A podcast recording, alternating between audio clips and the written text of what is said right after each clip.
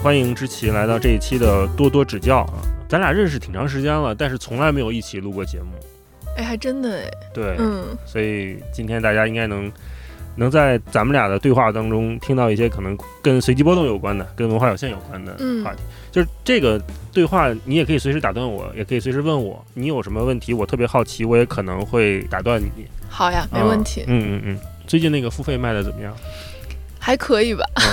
讲讲吧，因为感觉在这几年，就是大家都开始陆续的做付费节目，嗯包括像呃闲聊、像随机波动，像你们，嗯，因为其实你们做了之后，对行业是有很强的示范效应的。真的吗？当然会有，当然会有。嗯，其实我们之前一直没有太仔细的考虑过做付费的这个问题，可能觉得，我觉得是一个心理上面的对自己的要求吧，就是觉得说，可能我们平时的节目本身已经算是内容比较扎实的这种类型的节目了，然后就觉得说，如果让大家付钱的话，就是会觉得说，那是不是也做一个，嗯、非常不一样的，或者说是感觉大家有那种进阶的感觉的这种节目，可能才会觉得。大家会值得付费吧？嗯，哎，我特别理解你说的这个，嗯，因为我上一份工作就是在这种传统知识付费公司，嗯你知道吗？得到是不是？对对，我在得到工作，所以那会儿其实一直到现在，我都我都有一种 PTSD，我觉得我做伤了。嗯我们做文化有限做了三年之后，也有朋友给我们出主意，当然都很善意的啊，嗯就是说，哎，你们有订阅量了，你们就就做付费节目呗，卖钱呗。然后我就想说，其实我们最好的水平也就做成这样，也不可能再有什么所谓的就是天翻地覆的进化了。可能这种市面上大家认识的付费节目，可能都是我觉得都是包装上的东西。我觉得可能这个也是我们最开始没有考虑做付费的一个原因，就是因为我们是一个三个人的小团队嘛。就到现在为止，我们所有的随机波动的节目，包括我们新开的小节目的节目，都是我们自己剪的。就是我们其实是真的是只有三个人的。嗯，咱咱一样，咱对一样。对对，就 除了是可能有一些视觉东西会找一些插画师啊什么来做之外，这种外包的之外，我们其实是没有专门做剪辑和专门做一些制作上面的后期的这些人员的。你们分工是什么样的？嗯，我们的分工其实就是大家一起讨论提纲，一起列提纲，一起录。但是后期的话，可能是我跟视野会主要来剪。我会觉得说，可能那些包装上比较 fancy 的东西，对我们来说其实是一个人力上比较大的成本吧。就是我们没有时间去做那些东西。就是在维持你日常更新的情况下，如果你想再开一个栏目的话，对我们来说确实那个工作量就会蛮大的。后来呢？这个是顾虑嘛？对，接下来是怎么做的那个决定呢？嗯、一个是我们经过这几年就发现说有一个类型的节目，就在随机波动更新的，有一个类型的节目是大家反馈会比较好，但是而且是一开始我们没有期待说大家会反馈这么好的，其实就是聊文学的节目。因因为我们之前都觉得说文学其实相对于一些热点话题啊什么的，可能大家没有那么好奇和关注，而且有一些书可能大家也许听节目之前还没有读过，但是我们之前聊过一些。嗯，就是文学类文学类的，它可能不是聊一本书，而是比如说一个主题下面有很多文本，大家穿插着去介绍啊、分析啊这种类型的节目，其实它的收听量都还挺高的，而且是以女性文学为主的这种节目。然后我们就想说啊，可能大家会比较爱听这一个类型的细分类型的节目，对。然后另外一方面就是，可能我们做这个节目，包括我们自己阅读，也会有一些感觉是说需要有一个更系统的输出。就如果说没有这个节目，可能我们就是这期碰巧是什么话题，我们就找一些大家。感兴趣的相关的书来聊，但是可能没有一个对于我们三个来说更系统的一个策划和阅读的这样一个计划吧。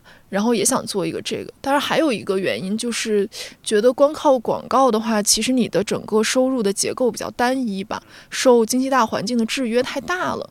因为我觉得，尤其是这一两年嘛，大家也都知道说，就是说至少是不稳定吧。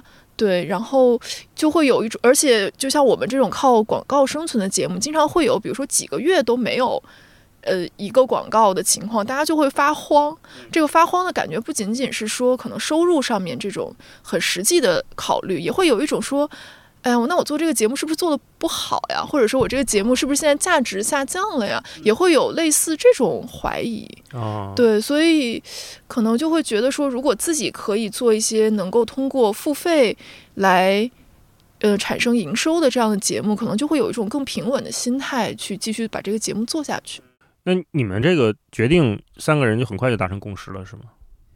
我觉得可能是因为。今年大家还是觉得经济状况不太好吧，然后就抱着一种就是大家也可以尝试一下做这个事情的一个心态。嗯，对，因为你和师也是相当于全职在做随机波动？对，那你可能是你们对这种变现的压力会会更大一些。其实我都觉得还好，因为其实我们嗯以往的收入其实够我们三个生活肯定是没有问题的。但是我觉得你做节目嘛，创作我们，还是要有一个动力。这个动力不仅仅是说你收入赚多少钱，可能还有一些其他的东西。嗯，可不可以理解成你们随机波动做了这么几年之后，你们想让同时也激励自己在做一些更系统的输入再输出，然后才有了这个节目？我觉得一方面是这个吧。你会有那种疲惫感吗？我觉得会周期性的有，嗯，就是可能有一段时间，其实这个也是我自己从我自己出发，我想要做这个节目，可能就是因为我在第二个季度的时候，四五月份的时候就会觉得有一种疲惫感，嗯。第二个每年的第二个季度，不是季，我是今年 哦，今年，今年很具体的，对对对。那是怎么来的？呃，是是因为播客这个媒介，你们每周定期的录音上节目这件事情，已经不能给你提供。更多一层的新鲜感了嘛？因为我因为我我也是有这种感觉的，就是文化有限对我来说，我我最近老说是一个随时可死的节目，嗯，就随时可放弃，可以被咔掉，或者某种原因就不做了，嗯嗯，因为我感觉这个节目带给我的东西已经完全超出了我的想象，我很满足了，嗯，但同时它也有一种疲惫感，就是每一期我们可能聊一本书或者聊个什么话题，聊完了之后，我的思想深度可能也就。尽量也就到这儿了，不太会有再特别本质上的改变。嗯，所以疲惫感我也有，我也在想，哎，要做点什么新的东西嘛。所以就后来有了这个多多指教，就想跟身边做创作的朋友聊天儿。那你是怎么应对这种疲惫的？我觉得它的来源对我来说可能主要有两个，一个就是说，嗯，找不到什么想做的选题，嗯，就这两个。这两个理由可能是相关的哈，一个是我从主观上找不到什么想做的选题了，然后另外一个就是当你有了想做的选题，你发现不能做啊，或者说你有了想做的选题之后，你发现你必须得绕很多弯儿才能做。我觉得这个东西就是比较会抑制你的个人的表达欲吧，就是到最后就变成说我如果要绕这么多弯儿才能做，那我就不想做了。嗯，会有这种感觉，所以我每次可能产生这种，就是所谓的疲惫感，或者说创作的一个瓶颈的时候，都是因为我真的没有表达欲了。就是我今天这个这个星期我没什么想说的话，对，但是可能它作为一个节目来说。我又不希望说太多次的跟大家说，我们这周做不出来节目，然后我们就不更新了。这种好像上个月你们还发了一次说，呃，没什么可聊的，周三不更新了。就是因为我们之前前两年的时候，就会特别特别在意断更这件事情，特别不想断更，就特别想说。无论如何，我们这周就随便找一个题能聊上也是可以的。因为媒体人的自觉嘛，就会觉得是一种自我要求吧。但后来发现，说你一次断更之后就不会再在意，就是感觉像是那种 你如果说我是一个不吃肉的人，我就破了一次戒，可能我就后面我就心理负担没那么大了。嗯，哎，那我我转头问一个很泛的问题，你觉得做一档播客最重要的是什么？我觉得对我们节目来说，最重要的是我们三个人的关系。哦，嗯，这个没有什么普遍性啊。对，但是我我是觉得，如果说我自己做一档播客，我可能就我我可能都不会开始做吧，或者说我很难坚持做很长时间吧。那你说的这个重要和你们三个的关系是是怎么发生的？是你们友情的副产品吗？还是怎么讲？我觉得就是因为这个工作，它，嗯，就是它不仅仅有创作的部分。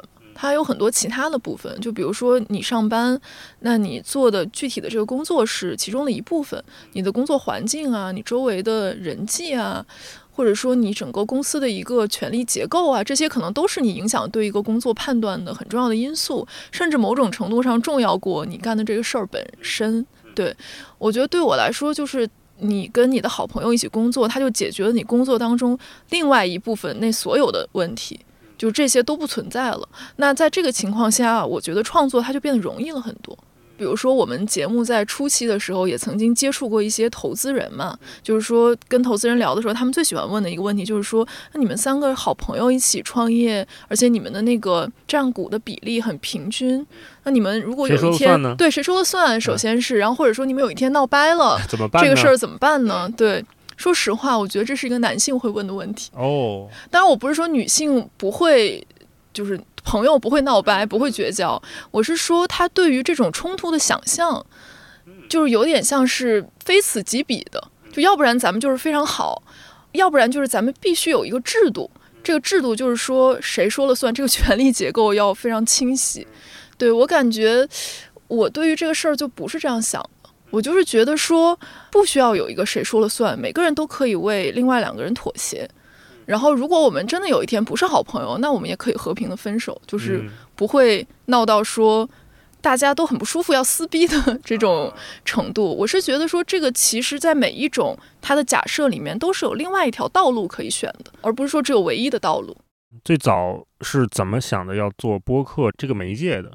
其实我自己对这个媒介没有什么太多的认知，在我刚开始做的时候，因为我自己那个时候不太是一个播客的深度的听众或者用户吧。嗯，当时就是觉得说这个是一个新兴的媒介，然后可能对于我们三个人来说，我们经常在一起聊天，然后可能就觉得说，那这个事儿不也就是三个人在一起聊天吗？那可以试一下。你说的新兴的媒介是指什么什么时候的？哪里的新兴？一九年在国内的时候，因为我们是从一九年初开始做的嘛，那可能一八一九那个时候还没有太多人在做这个事情。我们之前都是文字记者嘛，然后在做文字记者的几年当中，能够明显的感觉到文字这个媒介在变得越来越衰退吧。比如说你最开始出去采访的时候，那个采访对象包括他团队的人，可能会默认说你就是一个文字采访。就因为所有的记者、所有的媒体可能都是文字采访的，但可能到了一九年的时候，就是大家会默认大部分人都是要拍视频的。就他其实那个时候是有一个短视频的那个有点像风口吧，对。然后你作为一个文字记者，你一开始被问的问题是说，呃，你是不是要拍视频？嗯嗯。后来被问的说是只有你不拍视频是吧？你怎么不拍视频？对，就会有这样一个感感受。当然，可能那个风口也很快就过去了，现在也未必是这样了。对，但是那个时候我就会感觉到说，那是不是文字内容就会越来越没有人去看了呀？嗯，我觉得在职业上会有一种有点像危机感吧。嗯，那你没有，竟然没有选择视频这个媒介？虽然你们也拍一些视频，没那个技术啊？就是觉得说，如果你要拍视频，你可能就真的要有一个团队，嗯，有分工啊什么的。我觉得我自己可能做不来这个事情。嗯，那你觉得，比如从一九年到现在，播客这个媒介它发生了什么变化，或者你会怎么去描述它这三年的演进吗？我其实对这个行业没有什么观察，嗯，对，或者说我。离这个行业有一些距离吧，我自己觉得，嗯，为什么呢？可能因为从我自己的定义来说，我觉得随机波动它不仅仅是一个播客吧，因为我们也做文字内容，我们也做视频，我们也做各个社交媒体的分发，线下，我们也做线下，对，可能对我来说它。嗯，可能它主要的一部分是一个音频类的聊天的节目，但是它还有其他很多的面向，就好像同一个节目，我们也也还会用不同的媒介去呈现它这个感觉，所以我不太会觉得说它完完全全是一个播客。然后另外就是，我感觉因为我们也没有想把它真正的商业化，就不是说不赚钱哈，就是说，嗯，变成一个公司啊，去拿投资或者说是。嗯，规模化这种，所以我对这个行业不是很关注。嗯嗯，这个行业确实也没什么太强的规模化。嗯，刚才你说有一个就是选题枯竭和表达欲降低的这一个问题，我刚才还想顺着问，就是你会觉得你要克服这个问题吗？还是说你会调动出一种录节目时候的人格去营业？还是你觉得这个问题就慢慢的它会变得更大？嗯，我其实觉得它对我来说就是周期性的，可能我这一个月感觉录的这几期都没啥意思，或者说比较将就吧。但是可能过了一段时间，我又有非常想做的选题了，就是可能它有点像是它自己会过去的一个东西，对一个东西。但是可能如果说在还没过去的时候，我觉得我是那种会努力营业的人，我不是那种可能我我觉得没什么可聊的我就放弃了，我会稍微努力一下。而且我觉得大家可能有时候是同步的，因为这个也蛮受外界环境影响的。比如这段时间又出了一个让大家觉得很灰心的事儿，那可能嗯，之后的一两个星期我们就会陷入一种就是比较丧的状态，啊这样子。嗯，那你们做内容有想，比如说随机波动，在给这个世界提供什么东西？如果用一个词去描述它，会是什么？那是也也是个感觉，也可以，或者是某嗯种情绪什么的。你你会怎么定义那个词？那是什么是你们的内容？我觉得首先它对于我来说是一个满足我自己的东西。嗯，就是满足我自己这一部分，可能占了我做这个节目的百分之八十。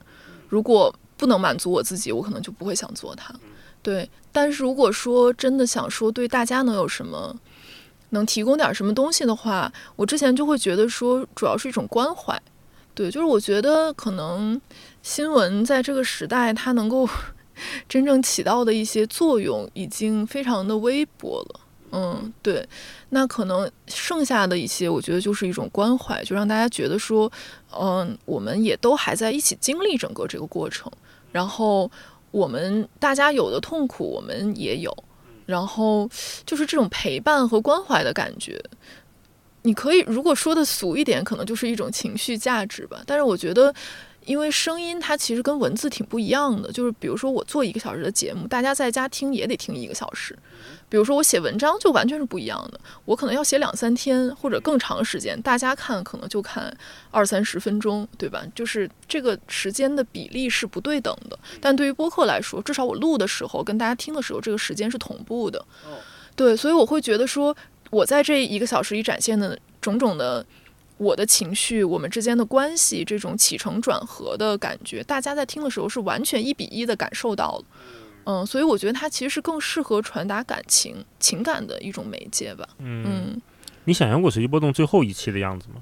我们其实已经有过一次最后一期，哦 哦，对是剩余价值时期的那一期吗？对，我觉得他会以同样的方式结束，我猜吧。对，就是他不会给我机会让我去计划最后一期。嗯，嗯对，我觉得这也是可能这个时代做内容的所有人的一种状态。嗯，嗯、你你可能都不知道你现在正在说的话就是你的最后一期。对啊，对对对，是。但你能接受这件事儿吗？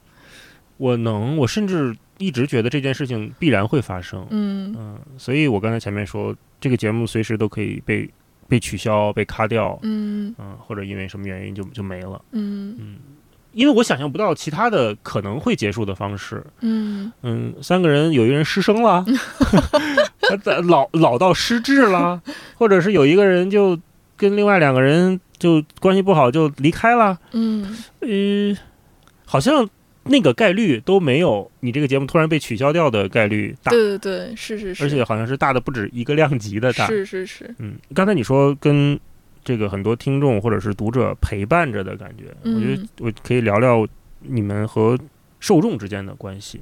你是怎么看待这种陪伴的？因为，呃，你们还搞线下活动，对吧？那做线下，呃，不管是在大陆还是去港澳台地区，呃，看你们都在做。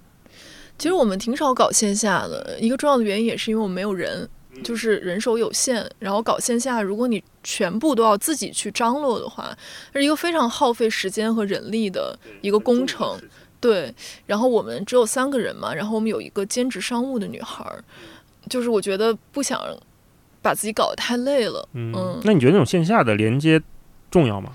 我觉得很重要，就是我觉得每次线下，就是我觉得是这样的，就是你每次准备这个事儿的时候，你都会觉得很累，然后你就会觉得说，哎呀，为什么我们要搞这个东西啊，好麻烦。但是每次你做完了之后，都会觉得非常的开心，就是即便是对，就很值，觉得说你其实是被充电了的感觉。因为我觉得我们就是 i 人，很少有那种 社交之后感觉是被充电，一般都是觉得社交之后感觉好电耗光了。但是跟听众在一起，真的是那种很开心、有被充电的感觉。哎，那嗯这种关系和你普通的社交或者去参加某某种局嗯的那个嗯哪里不同？我觉得好像是因为可能大家社交的时候，你没有办法感觉到那种很强烈的情感吧，就是你感觉到他们跟你之间那种强烈的情感的连接和共鸣。嗯，比如说我们经常哭啊什么的，就会觉得那个东西其实挺冲击人的。嗯，就如果你不是做这个节目，人在一个日常生活中很少能有那样的体验。嗯，就说的夸张点，是不是有点像那种开演唱会完了特别嗨的，就有点儿吧？但是可能啊跟那个量级没办法比，但是你能感觉到那个爱的浓度、那个情感的浓度是很高的。嗯你在线下见到这些听众的时候，跟你想象中的一样吗？一样。你怎么描述他们这一群人呢？是什么样的一群人呢？我觉得就是对自己的生活仍有思考和反思的欲望的人吧。嗯嗯，可以更具体点吗？给一些客观世界的，就是比如说像性别啊什么的这种。嗯嗯，就是女性占绝大多数，然后男性里面大概性少数又占了绝大多数。哦，这女性会有百分之九九十八十？嗯，我觉得八十可能有吧。嗯嗯，对。嗯，你们会想去影响那些直男群体吗？我其实是这样想的，我是觉得说，作为一个做节目的人，作为一个创作者来说，我其实并不期待我的节目能改变谁。嗯，就首先我还是说，我觉得这个节目最开始还是满足我嘛。但如果说一定要说，嗯，它有一个客观的价值的话，我会觉得其实给女性做的内容是少的，就是可能这个市面上可能百分之至少有 六七十的内容，其实它是为男性用户做的，男性用户能够消费的内容其实是更多的。对，然后其实专门就像比如说我们现在看院线电影，你有多少电影是你感觉它是专门为女性受众拍的？其实没有那些为男性受众拍的电影要多。对，就是我觉得它总体来说的内容行业里面这个占比肯定是这样一个占比。对，但是呃，我就会觉得说，我其实如果我的节目只被女孩喜欢，我不觉得它是一个缺憾。我对我会觉得说，那本来给女孩听的内容就挺少的呀，本来让女孩听完觉得说她说出了我的心里话的内容就是少的呀。比如说我们从小到大，其实我觉得我都是在一个更偏男性化的文化环境里面长大的。比如说我们读的书，我们看的电影。包括我们看的那种谈话节目，像《锵锵》啊什么的，其实它都是一个男性主导的一个创作环境，一个男性主导的内容。所以我会觉得，如果今天的年轻女孩能够跟我的成长环境不一样，她们能够在十几岁的时候就能听到说，啊，这节目就是专门给女孩干呃看的，这个综艺就是专门拍给女孩看，我觉得也挺好的。嗯，我是觉得男男生有有足够他们喜欢看的内容，就是他们也不需要来看我的内容。我觉得我跟我们的受众之间其实距离还是挺远的，因为我们也没有没有那种微信群啊、听友群，因为我们比较社恐吧，可能就是觉得自己运营又觉得有点太社恐了，然后可能找人我们又没人，对，就就算了，所以我们可能直接面对面接触到听众的机会其实挺少的，然后可能比如说微博啊这些社交媒体是一个渠道。但我觉得这个渠道它本身的用户就是有点 biased，就是我的 bias 的意思就是说，可能比如说我听众里面我的年龄层不完全是非常年轻的小孩儿，但是可能社交网络的使用者他平他的平均年龄会更低一点，对，就是会会有这样一种错位的感觉，所以你从比如说微博上面接触到的受众听众，可能未必他能够完全代表你节目。听众的一个整体的画像或者什么的，所以我对他们没有什么太具体的认知。那如果说我们再退后一步，就是说这几年的观众们，这些内容消费的人们，你觉得作为内容消费者，大家在产生什么变化吗？我觉得有一个变化就是大家对赚钱这事儿没那么排斥了。哦，嗯嗯。就是我觉得，尤其是可能女孩，我不知道是不是受一些，比如说这种追星啊，类似的这种流行文化的一个影响，就是她觉得说，你所谓的恰饭，就是你接广告什么的，是一件好事儿。哦，就是大家会乐于见到自己喜欢的创作者接到广告，接广告，而不会有那种说，哎呀，你接广告，你就是不纯粹了，嗯，这种假设，嗯，对。这是一个很好的变化，我也觉得是很好的变化。对于内容创作者来说，是很好的变化。嗯，别的呢？品味上的、口味上的，你会觉得大家会产生一些倾向吗？那我只我只能从我自己来出发。我觉得我自己作为一个播客听众，我可能更喜欢听轻松的节目，就是随机波动不会是我想要听的节目。标题就是张志熙不爱听随机波动。嗯，就会想听一些，比如聊情感类的呀，或者几个女生闲聊天那种。马莎莎的。对马莎莎的节目，然后那个燕公子和燕窝他们做的那个《燕外之意》，我觉得我这两个节目是我每期都一定会听的，就是觉得说它是一个在任何时间、任何场景下都可以无负担的点开的节目，我就会更想听这种。可能也因为我们在现实中认识，我觉得我对于听播客的一个很奇怪的。偏好是说，我喜欢听认识的人做的节目。嗯。嗯，就是我我对他的声音不需要有一个接受的过程，嗯，我理解，我我现在有时候也把播客当做认识的朋友的日记或者周记来听，对对对，嗯，看看他们这周都跟谁见面了，跟谁聊天聊什么啦，嗯，有什么好玩的事儿。你刚才说你喜欢听轻松的嘛，嗯，那随机波动的听众们会在什么场景下消费你们的内容呢？我觉得很多是不是摸鱼啊？哦，是吗？因为我觉得听你们节目还是需要动一些脑子，跟着你们在走的。因为我听说啊，就是我听说小宇宙那个流量最好的两个时段是周二和周三的下午。哦，为什么呢？因为我们是一直是周三中午更新嘛，但这是一个随机选择的时间。哦。然后我们曾经跟那个小宇宙的 负责人聊过这个问题，他们就说这个时间段非常好，因为他因为周三你中午更新了嘛，然后你下午其实是整个小宇宙的 APP 上面流量最大的一个时段。呃，他的理由是这样的，就是说周三其实是一周。中间的一天嘛，这一天其实是你最消极怠工的一天，就是你最最为疲惫的一天。然后在这一天的下午，很多人都会摸鱼。哦，然后来听随机波动。对，然后比如说，如果你的节目放在周五或者周末更新，就大家有很多事情可以做，可以出去玩，可以出去吃饭、看电影，那他可能就没那么需要去听一个播客。对，在周五晚上，如果还在听播客的话，未免太孤独了些。对，包括我们自己也是，有时候我们可能周三来不及更的话，我们可能会推到周五去更新。嗯，它的流量确实是不如周三好的。嗯，周二是为什么？周二就接近周三，OK，周一确实忙一些，开会啊什么的。对他们说周一是不行的，周一大家摸不了鱼。这个我还真的是头一回听说，嗯，要是想做播客的朋友，回头周周三中午更新啊。但周三中午随机波动会占很大的流量，你们也考虑一下，考虑一下，不要跟这种头部的去抢，是吧？嗯，哎，你会有数据上的焦虑吗？会看？随机波动的数据表现吗？其实我很少看，但我们三个里有人会看啊，有人会有有人是在意的。对对对，我自己对这个事儿还好，嗯嗯，是一直对这方面就不在意，还是有一个什么过程？我觉得我们节目本身属于比较幸运的一个节目。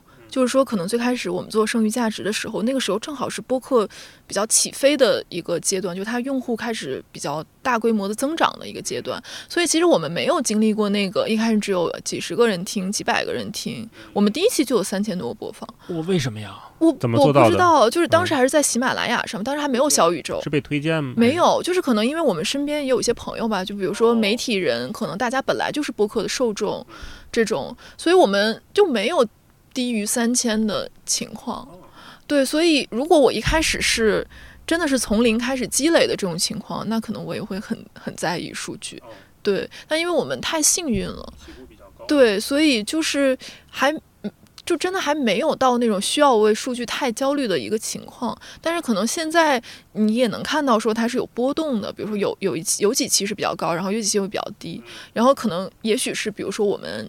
自己会比较满意的节目，其实数据表现未必是会最好的。这种情况也会觉得，哎呀，你看大家不喜欢这一期，但是我觉得也还好吧。嗯，举个例子吧，比如说很多可能因为我们的受众大部分他们关注的话题其实是性别类的，就所以性别类的话题就会比较受欢迎。但我们聊一些跟性别关系不大或者没有的话题，其实呃这个流量就会低一些。我自己是这样觉得，嗯。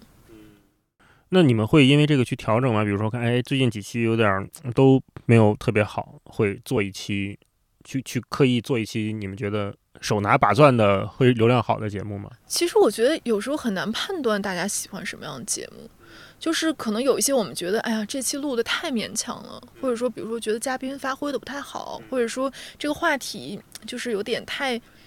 临时了或者什么的，但是其实最后数据表现反而是好的，所以我感觉大家的我也不知道大家喜欢什么，就是没有办法，没有手拿把掐。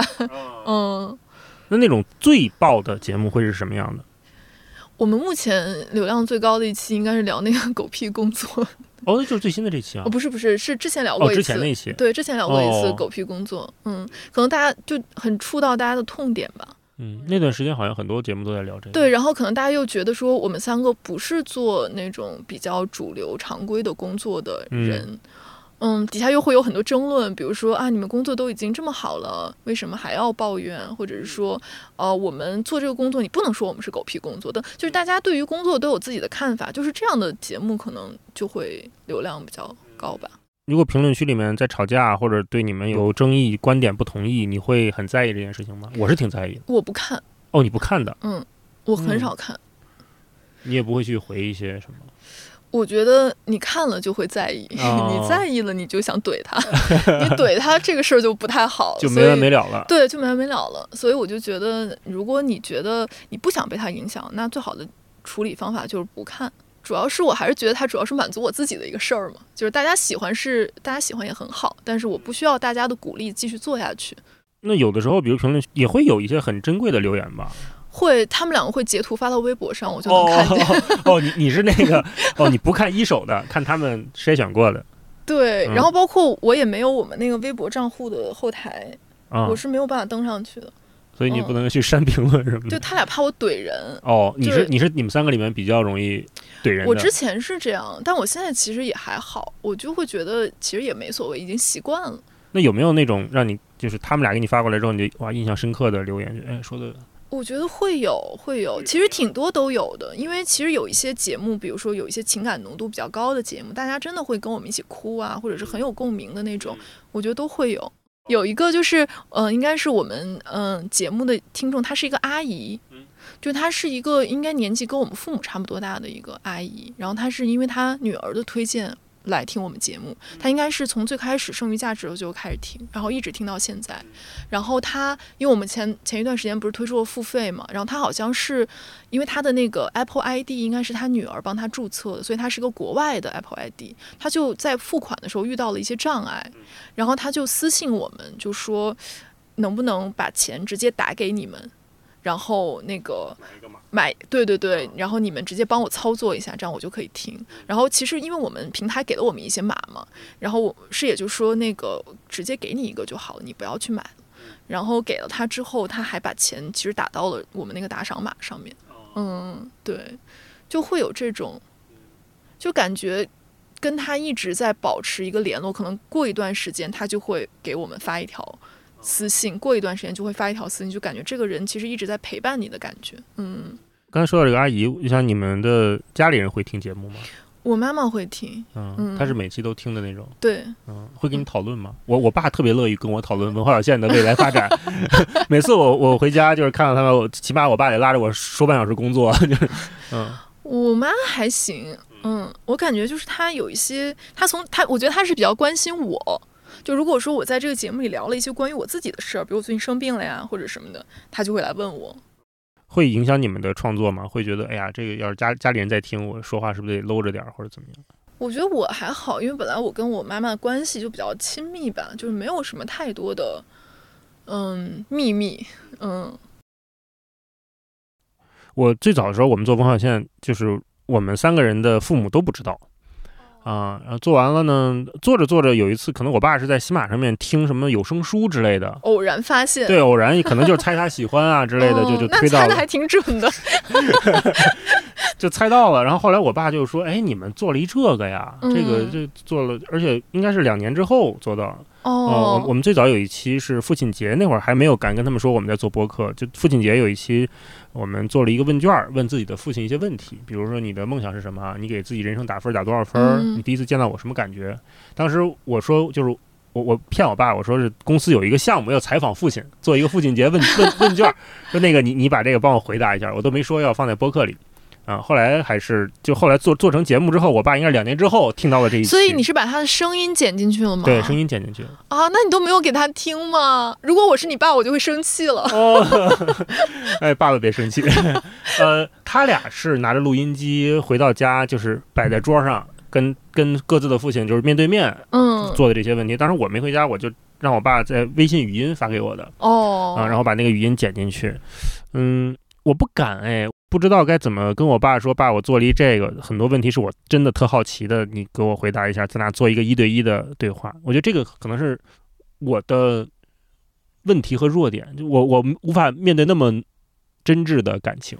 嗯，就是，但是你觉得这个人如果不是你的父亲，比如说是你的伴侣什么的，你是可以的。可以的，嗯，就那天我爸给我回了那那个那些语音之后，我第一时间我都没敢听，我拿回家，哦我跟霹雳我说，咱爸回语音了，然后他就拉着我的手说，那咱俩一块儿听，就他也知道我会情绪会有很大的这对，嗯、会不知道该怎么面对那种情绪的东东西。然后后来嗯我们还有一个最后一个那那个问卷有一个最后一个问题，就是当你回答完这些问题之后，你感觉怎么样？嗯想问我们的父亲。然后我爸说，他回答完这些问题之后，他觉得他又重新感到了我做就是我儿子的幸福，然后他这时候也感觉他很幸福。哦，好好哦，嗯，哎呀，我我就感谢播客这个媒介吧。所以，嗯但但是之前也也是因为我们聊一些就自己小时候的糗事儿，或者是嗯上学不认真上学的事儿，就不太想给爸妈听见，嗯嗯，就就一直瞒着他们。我觉得在这个时代做创作，可能也会有各种各样的限制，就比如说对父母的 就报喜不报忧的我，我我其实很也很好奇这个问题，因为我之前也问过我其他的朋友，就他们做的节目里面经常会聊原生家庭这个话题，然后我就说，那你们不怕你们的父母听到吗？他们说我们父母不会听这个的，他就很有信心。对，但是因为我觉得我们节目还好，是因为我们比较少聊自己的私人生活，对，嗯，所以其实也还行，嗯，对就是没有那种需要把我妈拎出来聊，然后这个 不知道应该让她听见这、哦这种问题。那你爸妈会关注你的微博吗？我估计没有，我微博很少发个人的，嗯，嗯我妈会，她就像哦那种，你知道，有时候谈恋爱的时候，你会一直看对方的那个社交网络。哦，然后你看他发了什么，然后你就立刻找到一个话题，就去问他。我妈就是这样，就她看完之后，她就会立刻来问我说：“哎，你昨天又怎么怎么样啦？”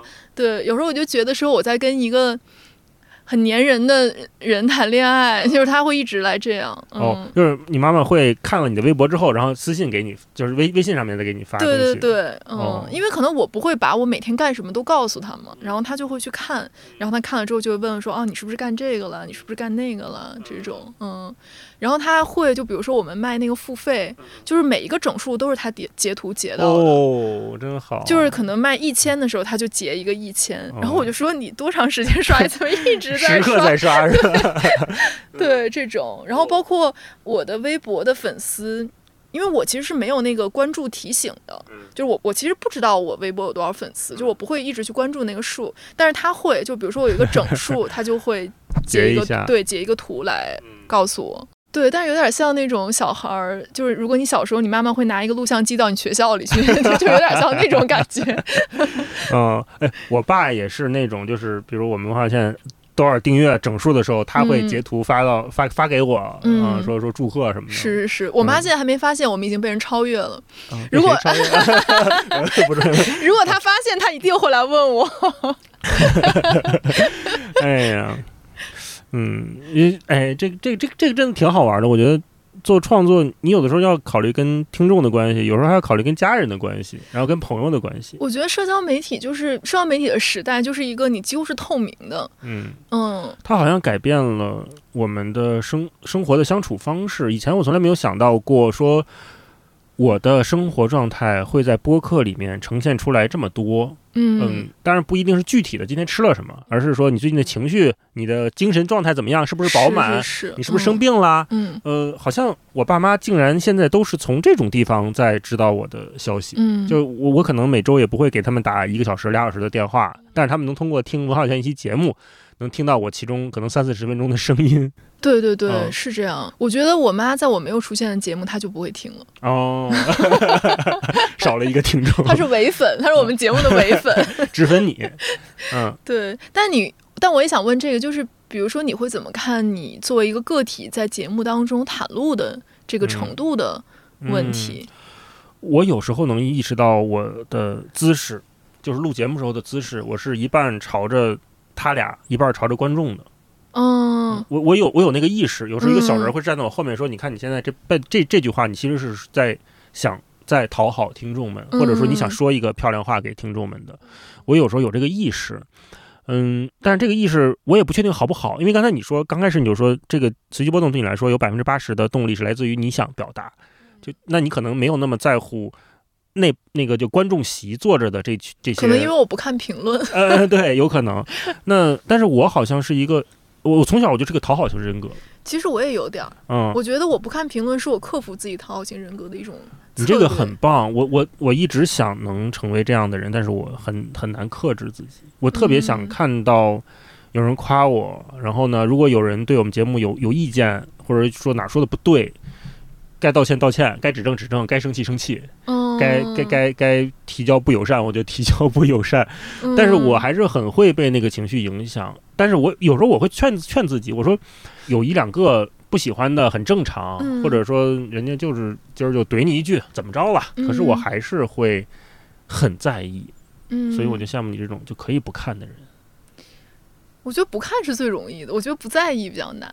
嗯 不在意比较难，我我捋捋啊，啊，就是你看了之后不在意，我觉得这个是很难做到的。对。嗯，就是不看是一个物理阶段嘛，嗯，嗯，就是你不看你不知道就可以了。你真的就不不想点一下吗？这个我其实还好，哦嗯，我其实还好，我没有那么想去看，而且我发现我一段时间不看之后，我对于那个差评的接受度变高了。因为有时候我就会觉得说，你走在大街上，你会想要讨好每一个你身边的陌生人吗？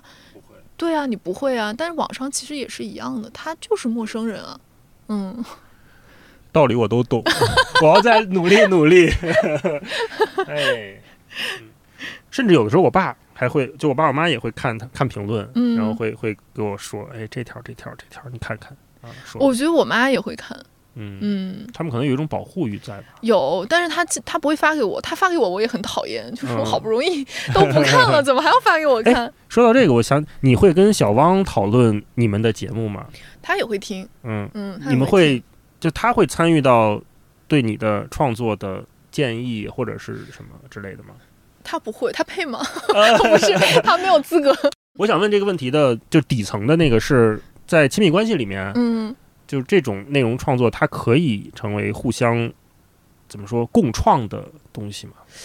我觉得他对我来说不是，哎，就是哦，你指的共创是说他给你反馈，然后你就可以通过这个反馈去做一些改变，吧？对对对，嗯刚才也其实刚才我觉得聊聊的那个暗线是有意思的，一个是跟听众的，一个是跟父母这种很亲密的，同时也有就是身边伴侣上面的。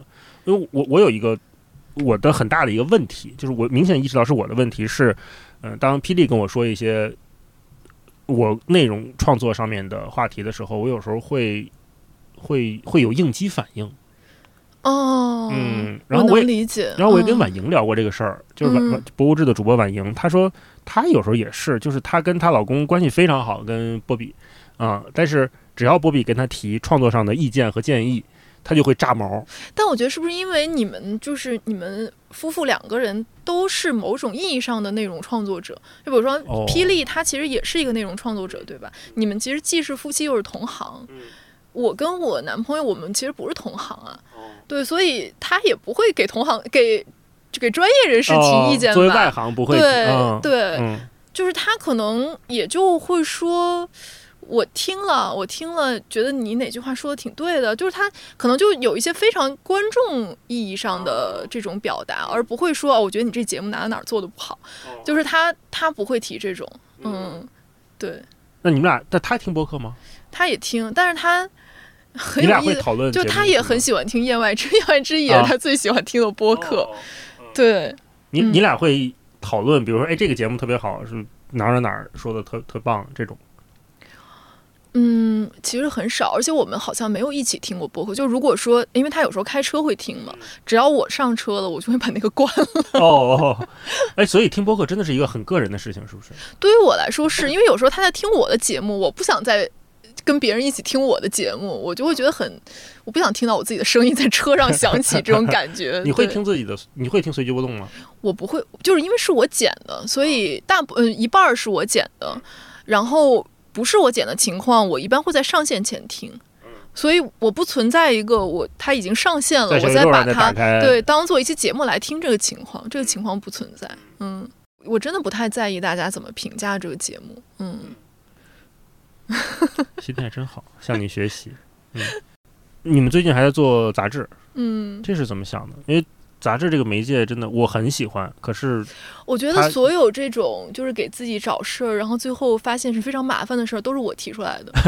就是 他俩配合你，因为我觉得我就是那种有点儿闲不，也不是闲不住，就是我我是一个特别爱工作的人，嗯，对，所以就是一旦这段时间我觉得做播客或者常规的更新这件事儿不能满足我，我就想要找其他的事情来做，然后我就会提出一个想法，我说，哎，咱们要不做这个吧？所以我们三个真的没有做一个纸刊的任何的经验。我们把它讲的太简单了，我们不知道做纸刊这么这么难，就是跟你做内容发到网上的平台上是完全不是一个量级的工作量。然后那个东西，我觉得是三个人真的做不来的。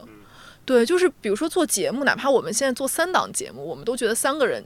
是还可以，对，还可以 handle 的一个情况。但是做杂志，如果你没有更多的人，尤其专业人士来帮你，你是完全不可能做出来的。嗯，所以我看前两天你们去上海去了这个设计工作室，是吧？对，非常非常复杂，而且就是它有一些非常事务性的那种琐碎的工作要做，比如说你每一张图都要有版权。嗯。然后如果你想你这个图是好看的，那它就必然是贵的。对，然后它贵的程度其实也会超出你的理解，对。然后，但是你又希望它整个杂志都是非常漂亮的，然后大家拿到手里会觉得说它值得你去买的这种，然后你就要花很多钱。等等，我们我们往前倒一下啊，这个是已经做到有比较困难的部分了。我们往前倒倒，为什么选择了杂志这个媒介？我觉得当时是二一年底吧，我们想开始做这个项目。二一年底，对，就是比较符合当时的一个心态。我觉得当时的心态就是觉得说，我们节目做的挺不错的，然后我们又有很多嗯作者的资源，然后又觉得说可能嗯想做一个更属于我们三个感觉的东西。嗯，然后就想说，更属于你们三个随机波动，不是已经完全是你们三个的？对，但是可能你的杂志它可能只是扮演给几千个人的，但是你的节目其实是比如说几万人、几十万人听的，就它其实可以一个更小众的一个东西。杂志是更小众，对，更小众的东西，然后更能体现我们的趣味的东西，能够做这样一个东西。所以当时有有平衡几个，然后最后选定了杂志吗？没有，就是就是想做杂志，一个杂志。嗯，但其实它不是一个杂志，因为我们其实最后还是会拿书号的。它相当于是一个 MOOC。但我们当时想的比较简单的情况下，我们觉得说至少一年可以做一本，然后到现在就觉得说做一本就可以。一辈子做一本，一辈子。然后我们就说，那咱们也别说死了，万一二十年后咱们想做第二本呢？就是这种。明白哦，然后就选定了杂。那杂志现在这个东西总得有定位吧？这个杂志是要做一个跟随机波动完全没有关系的东西哦。对，就它除了我们三个是做它的人之外，它跟随机波动完全没有关系。嗯，它的那个区分点在于什么呢？比如随机波动是什么，但是这个杂志是什么？这个杂志它的形式上，它就跟我们在随机波动聊的问题是完全不一样的。它是我们先选定了一个大的主题，它这一期的主题就叫“格子”的“格”。嗯，然后我们所有的约稿都是围绕这个主题进行的。比如说，我们会约一些。有做城市规划的人，他写的是城市网格的这种规划。然后，比如说我们约了研究体育的，做体育的，嗯，然后他们就会写那种，比如说你现在会有那种 VAR 啊，或者说那种可以看那个球有没有出界那种电子的技术如何影响了比赛。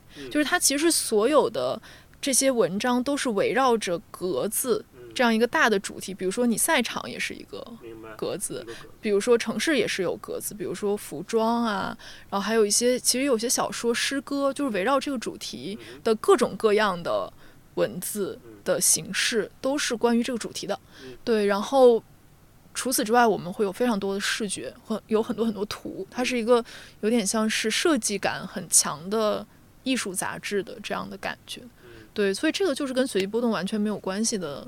一个创作，你对他有有什么期待吗？现在已经没有，现在我觉得他能做出来，我就已经非常非常满足啊。那周期是什么样的呢？我觉得它首先有一个很客观的原因，就是进入了二零二二之后，我们都知道你干所有事情都变得非常困难了。你你约稿还可以，大家可以在家约稿，但你出去拍摄就变得很难。就是你很很多时候你是不能出去的嘛。然后再加上人的心态，真的就是去年大家也都。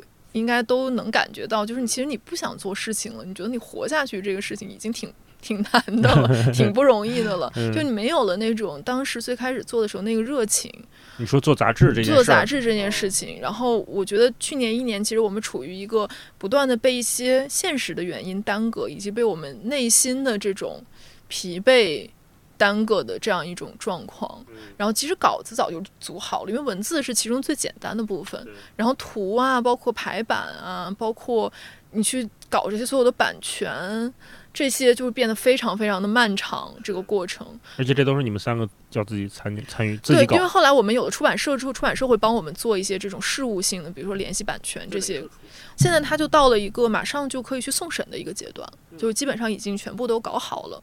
印量，我觉得我们的标准就是说，我们首先不亏钱吧，就不说赚钱，因为前期的图什么的真的非常非常的贵。然后你们都是就是你们三个自己投钱我们先对把它都垫付进去了，啊。然后包括给摄影师的钱、给插画师的钱、给设计师的钱，嗯。然后我们还有一个设呃有点像图片总监、设计嗯。总监这种嗯、帮我们来做的，嗯。然后这些所有的费用其实都是我们前期已经花进去的钱了，嗯，这些钱我们就算了一下，比如说你印多少。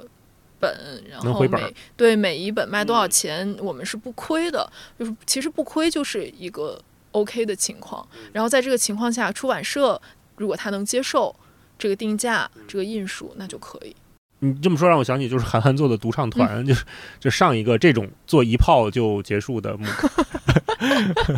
嗯，嗯，我觉得就是有点像是，它也是我度过瓶颈的一个方式，但是代价有点太大了。哦，是吗？对，就嗯是可能你有一段时间很疲惫了，觉得做这个节目已经不能满足你的创作的欲望了，嗯，就会想做一个别的。想做一个别的东西。但杂志真的太难了，我就是奉劝大家，如果有这个想法，就尽快打消，嗯就是又贵又难，真的很难。嗯，万一反响特别好，会不会继续做？不会了，真的？我觉得很难吧。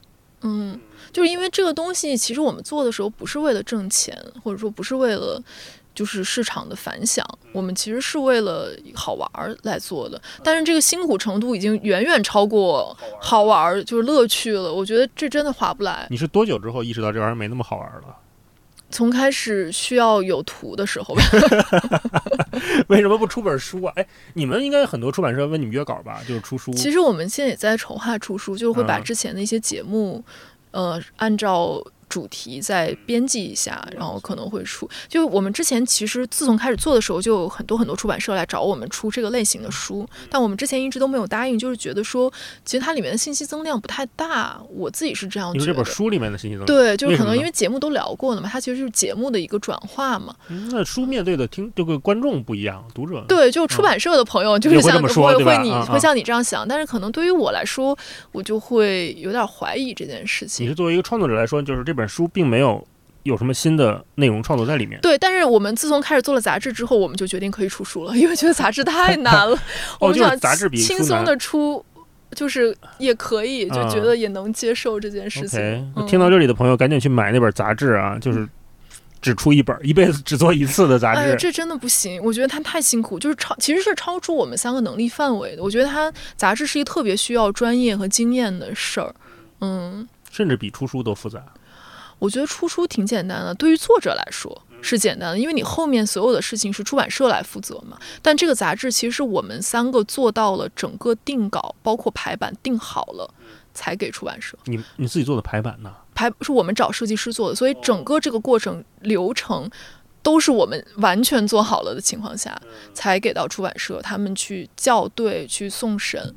嗯，当然出版社帮我们搞定了一些版权，嗯，但这个已经是在我们基本上有一个最后的样子的情况下了，嗯，所以真的太难了。你们三个里面谁是会提出，哎，咱要不能放弃吧？会有会有这种吗？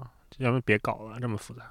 我觉得这个事儿就是骑虎难下了，已经。嗯因为我们约稿其实找的是一些包括我们之前的嘉宾啊、一些朋友、老师什么的，蛮重要的人。对你都已经找人家约了，人家都是不计稿费的，给你写了稿给你了，然后这个时候你说我我不用，我不说 啊，不能了，已经对，就一定要说，而且我们都已经跟大家说了，我们要出书，我们要出杂志了，对，所以就是真的是没有的放弃了，已经。嗯，但日常的话，有时候也会放弃吧。就比如这期节目，就这周实在做不出来，就放弃了。嗯，来这个节目的所有朋友都会问一个统一的问题啊，嗯就是你觉得这个时代的创作者大家面临的问题是什么？我觉得是房间里的大象。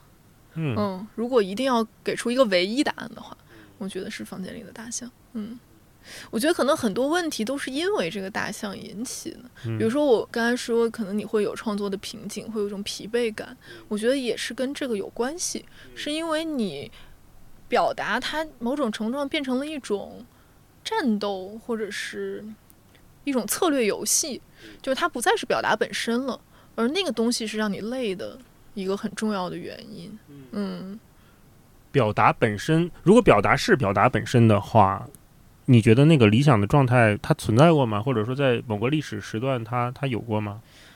反正我是没赶上，就是我作为一个，嗯但是我觉得可能我，比如说我二零一六年开始进媒体工作，那个时候其实的尺度还是比现在要大很多的。说实话，我有时候会翻出我之前写的稿子，我现在都觉得挺后怕的。就是你以现在的那个眼光去看它，你觉得很多东西其实是不能写的，对。但是其实如果说是完全，嗯，怎么说呢？就是我我进媒体工作的时候，你的带你的老师或者编辑，他都会跟你说，你写稿的时候。先不要考虑这些问题，你先该怎么写怎么写，这个是我来把关的事儿。我我告诉你哪句不行，你再删掉或者你再改。我觉得现在这个策略我都不知道它是否还存在了。因为我不是说媒体里面的规则变了，我是说你这样操作完了之后，你还有没有一个后面可以再去删改的空间呢？对吧？会不会你整个一篇都不行？或者说，如果你没有这个意识的话，你可能很多地方都会有问题。所以它变成了一个你预先的自我审查是非常必要的一件事儿。嗯，你说到老师这个概念蛮有趣的。你你现在在做内容创作的时候，你还你你会有前面一个类似于一个。形象在吗？就是你想成为什么样的人，或者是我就想成为我自己。我会有我想采访的人，但不会有我想要做成跟他一样的节目这种感觉。嗯，想采访的会是什么样的人？想采访李安。哦，OK，李安老师，嗯，听一下啊。嗯嗯嗯，我觉得我现在已经没有了。就是比如说，我现在有时候会听一些其他的媒体同行的播客，就他们还在媒体里面工作，他们就会说，哎，看到一个同行做了一个这个东西，我觉得说，哎呀，做太好了。然后下一秒就会想说，为什么我做不出来，或者说为什么人家就能就是做到这样的事情？我现在已经完全没有这个情绪了。嗯，我会觉得说，我就想做我想做的东西。嗯，至于别人做的东西，哪怕再好再成功，只要它不是我真正关心的议题，或者说不是我真正想要表达的东西，我都会觉得它不再会影响我。嗯嗯，你强调了好好多次，就是你想做你想做的东西。嗯嗯，这个和一个创作者的生存，它能很自洽的存在吗？尽量自洽吧。嗯，我觉得也有时候会有一点点妥协，但是。都是在我觉得能过得去自己这关的一个前提之下，嗯，就比如说接广告也会筛选说品牌的价值观跟我们是不是相符，有没有一些可能会造成所谓的一些雷点吧，嗯，会考虑这些，嗯。如果三年之后我们俩都还在做创作，可以再回来聊一次，你觉得哪些问题会变？答案会变？我不知道，我会觉得三年之后我可能就不干这事儿了。我我觉得我对这个事情的信心特别低，就是我觉得能一起做，一直一起做下去是一个奢求。你说一一直一起做下去是什么？就是做创作这件事情。对，嗯，对，就或者说做这个播客吧，我觉得是一个奢，就像我们俩说的嘛。其实我我也觉得我是随时做好它会失消失的一个准备的。我觉得我之前消失的那一次，嗯，我就会觉得打击很大，因为那个时候的感觉就是说。有点像是，比如说我辛辛苦苦种活了一盆花儿，然后出门就被人踩了，或者是，或者是说我辛辛苦养了一个孩子，出门就没了，就是有点像这种，有一种很强的被剥夺感，就是觉得说，凭什么呀？我这是我的东西，我的东西被别人抢了，或者被别人毁了，就是有一种这种剥夺感很强。但我现在我觉得我不太会有这种剥夺感了。嗯，我觉得是因为我知道什么东西是无法被剥夺的，嗯，就是你能继续创作的这个能力嘛，嗯，没有了这个还可以做别的，当然环境允不允许你再做别的是另外一个事儿，我不会觉得说可能如果这个东西没了，我以后再也什么都做不出来了，我不太会有这种焦虑，所以就觉得说也还行，也能接受，而且包括我觉得是在不。不停的创作当中，你才意识到你真正关心的东西是什么。嗯，因为我觉得在在任何一个工作里面哈，其实它都有一些 peer pressure 吧，同辈的压力，或者说是有一些客观的标准。比如在新新闻业也很明显，比如说什么样的稿子是好稿子，什么样的报道是好报道，会有这样一种东西存在。我觉得人是不可能不被这些外在的标准去影响的。你一定觉得说，哦，这个东西是好的，是我应该向他去靠近的一个东西。但那个东西实际上未必是真正你感兴趣的东西，那种话题、那种写法、那种看世界的角度，可能都不一定是你。尤其是我觉得作为一个女性哈，特别明显能感受到这一点。那离开了那样一个客观的评价体系，如果我自己可以有我自己的平台，就是比如说像随机波动，那我觉得对我来说，我就不不再受那个体系的约束了。我真的是可以做我想做的东西。嗯，我是觉得说这个行业有它特别特殊的地方，而且我们作为这个行业里面相对做的还不错的人，真的有很多幸运的元素。我就是觉得这个幸运是不可复制的。嗯，然后所以。嗯，就比如说我吧，我觉得我本来就不是那种能够创业的人，就是因为什么？因为我做一个东西，我特别想要马上看到一个反馈，就是比如说我能看到它马上增长，或有人有人被读到或者什么，就是我对那个东西好像挺需要的。嗯，但如果你今天让我从零开始做，我真的很长一段时间都没什么人听，我可能很快就放弃了。所以就是说，那个幸运是特别特别重要的一个因素，所以感觉也。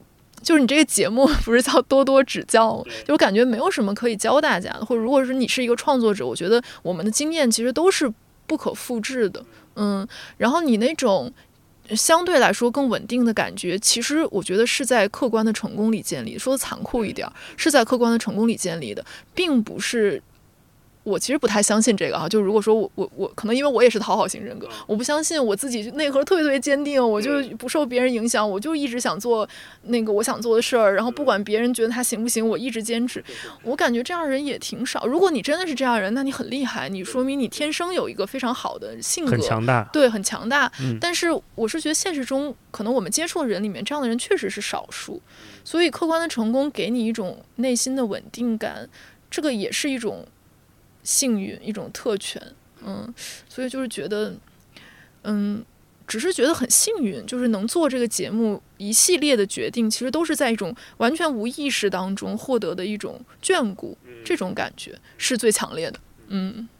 运气成分占大多数，确实是。对，也经常有些，有时候跟媒体朋友聊天或者什么采访之类的，说问你们有什么计划没有啊？接下来有什么下一步打算？我说完全没有计划，就是运气好 到这儿了。嗯，但我觉得另外一方面，我有时候经常会就是跟我身边的朋友会说一句，就是听起来很爹、很很那样的话。快说说。我就会说，其实你就是你的内容。我还是挺相信这一点的，就是听上去特别像那种骗人的课 会教你的东西。听懂掌声。但是就我我自己会这样觉得，我是觉得你做内容其实就是分享你自己的思考，就是你你是一个什么样的人，你就做什么样的内容。其实这是计划不来的。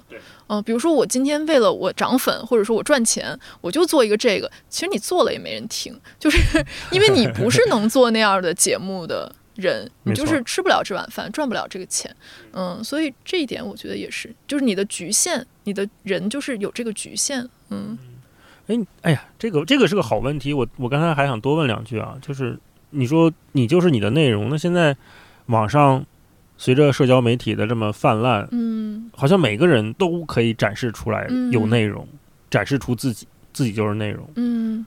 嗯，你看的时候看到这些的时候，你会觉得你是什么感觉？我觉得挺好的，嗯嗯，我觉得挺好的。呃，这个给我带来的一些真实的困扰，嗯，就是我觉得我筛选信息的门槛变得特别的高，嗯。嗯，比如到我到现在我都嗯没有在就是不是一个 B 站用户，因为我也不是，对，因为对于我来说，我说 B 站上的内容太多了，然后我现在不知道我该怎么去筛选它，我搜一个关键词，可能有好多视频出来。然后有不同的排列的这个推荐方式，点赞最多的什么播放时长，什么是这一堆，嗯，然后比如说跟一些什么社社交什么什么什么这个书那个那个那个抖的，嗯，我就说哎呀，搜一个东西怎么全是这么具体的一个一个人的案例？那到底是真的是假的？是不是恰饭的？我完全不知道。那就让我说，那我那我算了，我别用这个平台了吧？我觉得会，嗯，这这是我一个特别大的困扰，我就觉得我落伍了。我觉得是这样的，就比如说我身边也有朋友，他不是微博的用户，或者说他不是微微博的深度用户，或者说他用微博的时间太短了，所以导致说他不知道在微博上看什么。哎，对对对，我也就是类似于这样的嗯感觉，不知道在吧？因为因为我们可能是比如说跟随着这个平台一起成长了这么多年的用户，所以你从一开始你就知道说这个平台有这些这些人可以看，然后随着时间的更迭，可能会淘汰一批又来一嗯批，对吧？这整个过程你是经历过的，所以你不会觉得说这个平台我真的不了解它上面有什么人。但我对于比如说 B 站或者说抖音，我也是完全陌生的，我我。不了解这个平台的生态，也不了解什么人在上面在做什么内容，所以我也是没有办法去看的。我我自己对这个还蛮坦然的，我觉得 落伍就就落伍了吧。听着你比我自洽多了。没有，我觉得可能，比如说你的工作是不是有很大的一部分还是要去了解这些平台上面的人，去生这些生态什么的。了解一些肯定能帮助一些工作吧，嗯啊，但也没有那么硬性要求。比如说我我们之前啊也接过一个抖音的那个推广，就是我因为那个推广我就下载了嘛，然后下载完了我就把它卸载了，我就觉得。嗯嗯，就没有说抖音不好的意思，就是说我我那个适应的过程我还没过呢。嗯，我它一打开，它就自动出声，不需要我去对对点，我就它每次一出声，我都要把手机扔了，对，吓嗯一跳。然后我就想说，算了，我还是再等一段时间。但是我觉得会，也许会有一个契机，比如说我之前也不是小红书的用户，但是我就是有一个契机，我都忘了是什么。怎么就刷起来了？对，就刷起来，然后你就现在就能继续刷。嗯，有时候我我作为一个，哎呀，我是八零后啊，我有时候就我生气，就是我气自己不争气，我就说，嗯那以前我们看个报纸、看个杂志、看个电影，我不知道前因后果，我没有买上一本《读者文摘》，我也能看这一本《读者文摘》啊。为什么现在我没有是三年前 B 站的用户，我现在到 B 站上，我看他们就是所有的标题，我可能都有一半是看不明白的。嗯嗯，有时候就会有这种不适应，就咯楞咯楞的。然后有时候又嗯想说，哎呀，追追赶一下吧，嗯，那就就追的成本太高了。对，嗯我觉得是这样的。这是不是所有做内容的人接下来都会面临的呃消费上的问题和创作上的问题？就是你一个平台都产生了属于这个平台的语言，我觉得会，嗯嗯其实我觉得筛选平台也是一个挺重要的，我自己觉得是一个挺重要的素质，就是对于今天的创作者来说，就是你，我觉得其实有时候是你要选择你的受众，你要去选择你的受众，而不是让你的受众去选择你。嗯，你怎么选择你的受众呢？就是通过你分发在什么样的渠道，我觉得这是一方面。另外一方面，你内容本身也是一个筛选嘛，你做什么样的内容，它就会吸引什么样的受众，对吧？嗯，我有时候会觉得它比你扩大受众要。在这个时代要重要，因为在这个时代，我们都说了我们的节目会怎么死，对吧？它这个死的方式就注定了，我觉得安全比受欢迎更重要。呃，某种程度上吧，就是安全比受欢迎更 重要。活得久更重要。对，就是先活下去更重要，对吧？那保证安全的一个很重要的方式就是筛选受众，我自己会这样觉得。嗯，很有逻辑。好，我的问题基本问完了，你还有什么想聊的吗？我想聊为什么想要做一个创作者的访谈呢？啊，我从小就很好奇幕后发生的故事。嗯，我最喜欢听的播客内容就是大家串台，然后聊自己做播客的辛酸。嗯因为呃，我知道这个话题，它对于可能只听文化有限聊书或者只听随机波动聊某期节目的朋友来说，它肯定不是一个广泛意义上的受欢迎的内容。嗯，因为这里面咱们谈论的很多东西，可能是真的只只是只有做做创作的朋友，或对这个特别感兴趣的人才会好奇的问题。但是这个问题对于我来说非常重要，就像我问我爸很多那个问题一样，我就说，我就想的是，如果有一天天各一方的时候，如果这个问题答案我不知道，我会后悔嗯啊、所以当我想做这个节目，也是同样的原因。其实我就是想，一是通过跟这些创作的朋友一对一聊天，让我解答一些我的问题，比如说创作焦虑的问题，我们可能拆开了揉碎了，会有很多细分的不同的结论。同时也会问，嗯，你对创作的想象甚至野心到底有没有，是什么样？嗯，这个可能你们在平时的节目里面，或者我在文化有限里面，其实不会去这么展开聊的。嗯而且也可能是跟自己的播客搭子都已经很熟了，这些话题没什么三个人聊没劲是是 啊。是，但是这种一对一对话对我很重要，同时我也想就借由这个节目，它大概率能记录下来这个时代创作者的打引号的群像吧。嗯嗯，因为每个人面对差不多的问题的时候，分发散出来的东西是不一样的，然后面对一个具体的一样的问题的时候，答案又是不一样的。嗯，那就就像我刚才说，咱们所有的来的朋友都会回答那个统一的问题，就是这个时代创作者面临的问题是什么？就有人回答的是大象，有人回答的是选择太多，有人回答的是想要的太多，都不一样。所以当这些答案放在一起的时候，它也许在几年后或者十几年后，大家再回看，它会是一个很有意思的一个展板。嗯，我还有一个我最想问的问题，嗯你是那种会录好几期节目等着 攥在手里慢慢把它放出来的人是吗？哦，是，为什么这么问呢？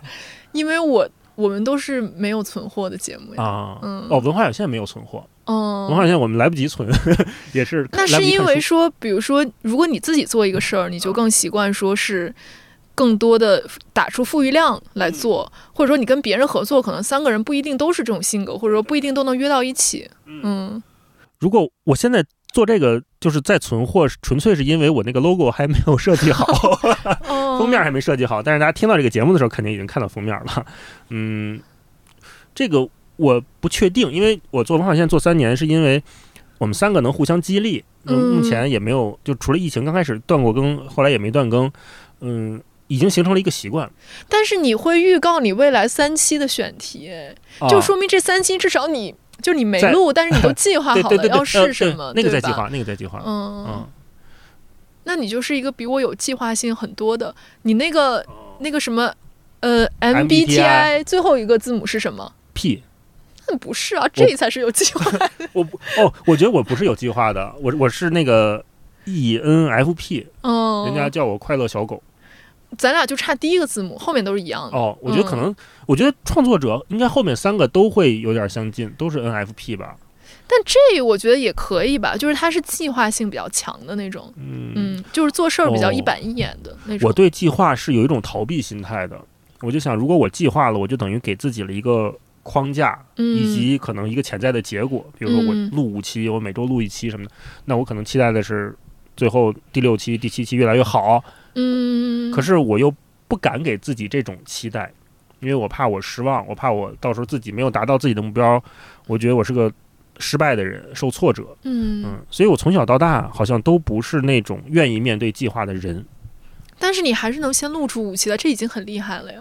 就是说，你刚才说这个将在十月播出，我都震惊了。我想说，我绝不会现在做一个十月才放的工作。嗯，哎，没有没有，十月是开玩笑的，我觉得八九月份吧，八九月份应该、嗯应该能上线。嗯，已经很厉害，我觉得这个这个素质可能打败很多创作者。嗨 主要是封面没做出来。嗯，当然我也在在找这种节奏，因为我不我一直觉得我不是一个擅长提问的人。你很擅长提问啊，真的吗？嗯太好了，谢谢你的鼓励。我我我其实是想借由这个节目，一是也是锻炼锻炼我面对就是一对一去跟大家聊天的时候的状态。嗯嗯，比如你在说的时候，我可能会在想，那下一个问题问什么呀？或者说有些问题不用想，自然就会想继续问。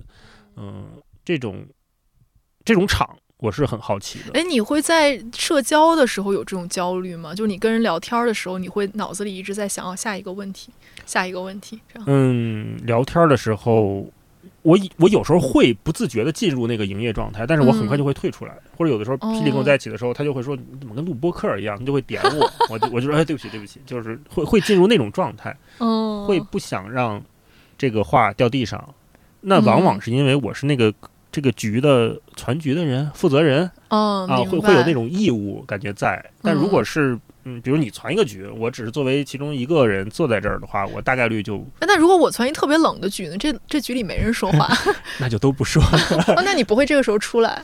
哎呀，看经历吧。如果如果是那会儿状态好的话，可以营业一会儿。可是我有时候，霹雳也老说我脸掉的很快，就是当我面对我不感兴趣的人或者事情的时候，我就特别冷冷漠。嗯然后我也会反思自己，我说我没有跟他生气啊，我只是就是不感兴趣。只是待着，对嗯对对，只是没有表示出那种特别热情洋溢的善意。嗯哦，还有一个就是我我特别想知道，都是做播客的人，嗯按理说是靠说话去撑起内容、撑起那嗯个气氛顶棚的创作者，我也想知道，就跟这么多人聊天儿，每个人就我们俩共共同像搭一个帐篷一样，会搭成什么样儿？嗯，那个顶有多高，或者说谁在顶那个大横梁，嗯，可能都在不同的录制的次数当中。你会给每次聊天打分吗？会有评价，但不会有那么太具体的。你会不会有个数字对吧？但是你会想说这个聊的还可以，这个聊的不行。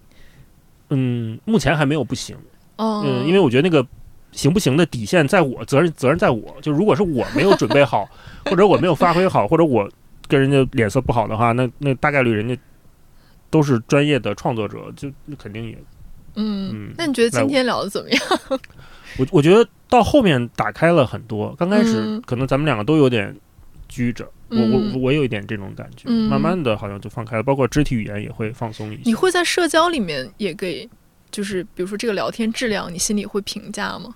不会，不会，艺人就是好。嗯，社交里面有时候会觉得。那个气氛突然荡下来，大家都会有感觉嘛？对啊，那那个时候你要不要去拯救他？要你会心里想一下？我会想一下，我会想要我要不要去？要不要算了？嗯，有时候会放弃。所以或者嗯，你说我我我听播客的时候，我特别受不了有一种播客，就是它中间会停两三秒，没有人说话。哦。就是，当然这个情况是不可避免的哈，就是一定会出现这个情况，但是我一定会把它剪掉，我不会把它放出来。但是有的播客会把它放出来，那个时刻我心里就咯噔一下，就是我听的时候我会有反应。哦，对，然后我就会很难受，我也会很明，我我也会很明显的感觉到那个空白，对对对，那个是会让我特别不舒服的东西，但我觉得这是一种职业病吧，如果是。就普通人可能不会，就是普通的听众可能不会对这个特别敏感。我对这些东西特别敏感，所以可能因为我一般也不太会倍速哈，我就会原速来听。然后他那个停顿，我真的心里就是凉了一下，而会会有这种感觉。你是那种社交场合上会去拯救气氛的人吗？我有点会，嗯，或者说我一直我社交总是处于一个营业状态，要不然我会很累嘛。就是说我总是想要嗯用问题来撑起整个。对话，嗯，我会一直给别人抛问题，同时你也会意识到你正在营业。我会意识到，因为我本来不太喜欢社交嘛。如果我一定要去，我我其实对我来说就是营业。我去之前我就知道，我今儿就是去营业去的，对对，会会有这种感觉。然后我会觉得很一个很离谱的事情是这样的，就是说你越想要去营业，对方的感受会越好。嗯，你知道这是一种。你没法避免的问题，就是其实你在讨好他了。对，对你，你展示这种讨好他的状态，你你不断的问他问题，然后给他正面的反馈，再问他问题，他会觉得很舒适。这个环境，他不需要去调动这个对话。你承担的所有的工作，他就会非常舒适。他非常舒适的结果就是他想要继续跟你聊下去。然后你这个营业状态就要持续的时间更长，然后你就会更累。然后有时候这种情况下，当我离开的时候，我我心情就会非常差。哦，我就会觉得说，天哪，我图什么？你图，你对世界创造了正能量啊！但是我去之后，我就没办法控制我自己，我总是进入那样一个角色。哦，你是不能切换的吗？你你你可以不营业的话是什么样的？我我不营业，我就可能不会说话，或者是我就坐着，会很冷。对，嗯嗯，就是当然也不是说一帮人在我一定要去做那个，就是吸引大家注意力的人。但比如说，如果有一个一对一的聊天，那可能我我就会尽量让对方舒适的去聊，就我就会进入一个录录节目的状态，就是尽量让对方放松，能够说出他想说的话，这种感觉，往往最后就会变得我会觉得很累。嗯，那个累是正向的吗？还是你觉得浪费时间？我因为我也会给这个对话打分。哦，如果我获得了一些新的信息，或者说，比如说他的专业里面有一些我觉得很有意思的东西，可能如果我不是跟这个人见面了，我就不无法知道这些信息。我就说，嗯，我还获得了一些。然后如果没有，如果没有的话，我就觉得浪费时间。我会有点这种感觉，嗯，所以可能我本来不是一个特别喜欢社交的人。嗯，我感觉你可能也不是。对，嗯，你会给今天的对话打几分？我觉得还挺，我其实我觉得 还是蛮不错的，嗯，因为我是觉得我最开始。我我就会觉得这些问题其实我回答过好多次，嗯，因为比如说我接受采访啊，或者有一些论坛呀什么的，大家可能问播客创作者的问题，无外乎是这一类的，就可能不是完全一样的，但是是差不多的。所以我来之前的对他的期待就是说，可能我要回答一些我之前已经聊过的一些问题，我可能对他的答案我已经有一个答案了。但是其实我们聊的过程中。有很多并不是我之前聊过的，就可能有一大部分是我之前没有聊过的，对，然后可能比如说很多问题，因为我们问的方式不一样，或者说大老师也分享了一些你自己的看法，就可能会有一些很不一样的东西出来，就我之前没聊过这些，我就会觉得还不错。嗯如果重复说，就人会觉得有点疲惫。对嗯，对，嗯所以我在给你看这个提纲的时候，其实问题都很宽泛。对对对，看到那个问题的嗯时候，你就觉得哦，是一个知识性的，像采访一样的东西。对，就会觉得说，可能之前在不同的场合，我们可能都不是跟你，但是可能跟同行都聊过这个话题。是嗯嗯，我我有时候看到这种问题的时候，我会有两个心态在交织，嗯一个是偷懒型的我说，哎，可以，都在射程范围内，嗯，甚至回答过很多遍，那我不用准备了。嗯那，我可能就会有这这样一种状态，同时也会像你说的，有启发到我，就是哎，那对我来说我在干什么呢？就是如果这个问题对我来说只是重复的话，那可能就没什么意思。